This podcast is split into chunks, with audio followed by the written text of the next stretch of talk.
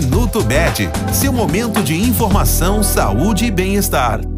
A Semana de Mobilização Nacional para a Doação de Medula Óssea tem o objetivo de aumentar o número de pessoas inscritas no Registro Nacional de Doadores de Medula Óssea, o REDOME.